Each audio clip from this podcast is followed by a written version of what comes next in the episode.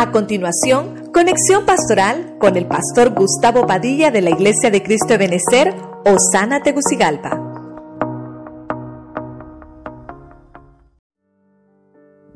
Raíces de la amargura. Pudimos ver siete personificaciones. Esaú se llenó de amargura porque él perdió su primogenitura. No la perdió, no la perdió en el momento que Esaú lo engañó, sino que la perdió cuando Esaú le dijo, ¿sabes qué? Te doy la comida si me das la primogenitura. Y él le dijo, ¿para qué quiero eso? Ya estaba amargado Esaú. Al final, esa amargura brotó y le provocó venganza. Y eso es lo que queremos ministrar hoy. Hay un decreto irrevocable que nosotros tenemos la bendición ya. Que somos primogénitos de Dios ya. Es irrevocable. Y con eso se vence esa raíz de venganza. Número dos, vemos a Noemí, ahí en Ruth, un ejemplo tan claro de la amargura, porque ella dijo, yo no quiero la bendición, no me llamen bendecida, no me llamen placentera, porque el Todopoderoso me amargó. Estaba rechazando la visión, estaba rechazando el oficio de bendecida, hermano. Mire qué tremendo. Por eso es que, ¿cómo se vence esa amargura? Acepte la bendición, hermano. Acepte que usted es redimido. Acéptelo. Cuando Noemí lo aceptó, pudo obtener la bendición. Número tres, vemos a Ana. Dice la Biblia en primera de Samuel que ella se llenó de lamento. Había una queja en ella. Porque ella miraba que su otra compañera era bendecida y ella no podía ser bendecida. Y entonces le provocó lamento. Una raíz de amargura le provocó un alma atribulada. Yo te ministro hoy, Dios no te abandona. En ningún momento. Cuando el, cuando el sacerdote le dijo, mujer, ¿qué, ¿por qué estás así?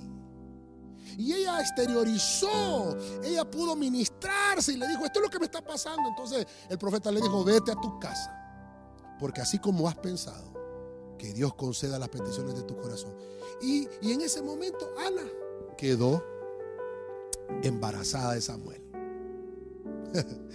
Qué lindo. Venció la amargura. Venció la amargura. Vemos la tsunamita. ¿Qué le provocó? Ofensa. Ofensa. Ella pensaba que la demás gente solo se pasaba burlando de ella. Es más, hasta le digo al profeta, tú te has burlado de mí. Viste que no tenía un hijo y, haces que, que nazca un hijo por voluntad de Dios y ahora se muere. ¿Cómo es que Dios me quita la bendición? No, no, no. Es que había una raíz de amargura que vencer ahí tenía que confesar esa burla. Porque el profeta dijo, cuando ella se le asió de los pies, le dijo a Jesse, déjala porque el Señor me ha ocultado el motivo por el cual esta mujer está así. El profeta detectaba que había algo que no andaba bien en esa familia, pero no sabía el motivo. Los motivos los sabemos nosotros, hermanos, en nuestro interior. Tenemos que confesarlos. Cuando la tsunamita lo confesó, Dios hizo que recuperara la vida a su hijo. Mire qué lindo eso. Número 5, Job, un hombre procesado. Un hombre, ah hermano, le hemos predicado muchas veces. Pero le provocó la amargura, culpabilidad. Y dijo, Dios me ha quitado el derecho. Oh, hermano, Dios dice que Él anuló el acta de los decretos que había contra nosotros y que nos era contraria. Los derechos los tenemos. Somos hijos de Dios. Y no dejes que el enemigo cambie eso.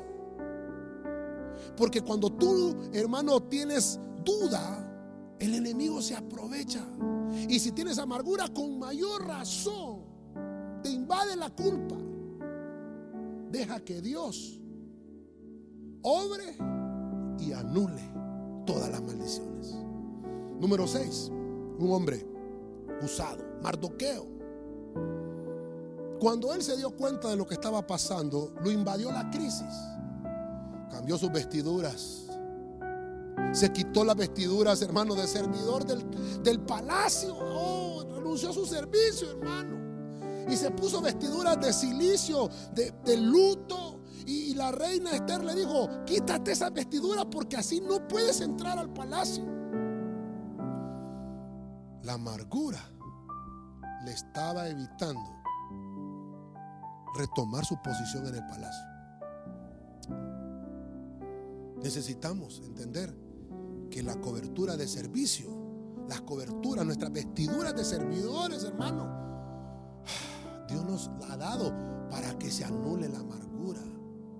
Toma tu recupera tu servicio. Eso es lo que nos enseña Mardoqueo. Y por último, una ciudad Ramá, una ciudad que estaba en las alturas. Hay una entidad femenina dentro de esa ciudad que estaba lamentándose. Ramá se llenó de desconsuelo por una amargura, se llenó de tristeza. El único que puede ayudarnos a eliminar las raíces de amargura es el Espíritu Santo. Dice la Biblia que Cristo les dijo, les conviene que yo me vaya para que sea enviado otro paracleto, otro consolador. Ese es el Espíritu Santo. Hoy tenemos esa bendición. Hoy está el Espíritu Santo en medio de nosotros y toda raíz de amargura se reduce a la impotencia.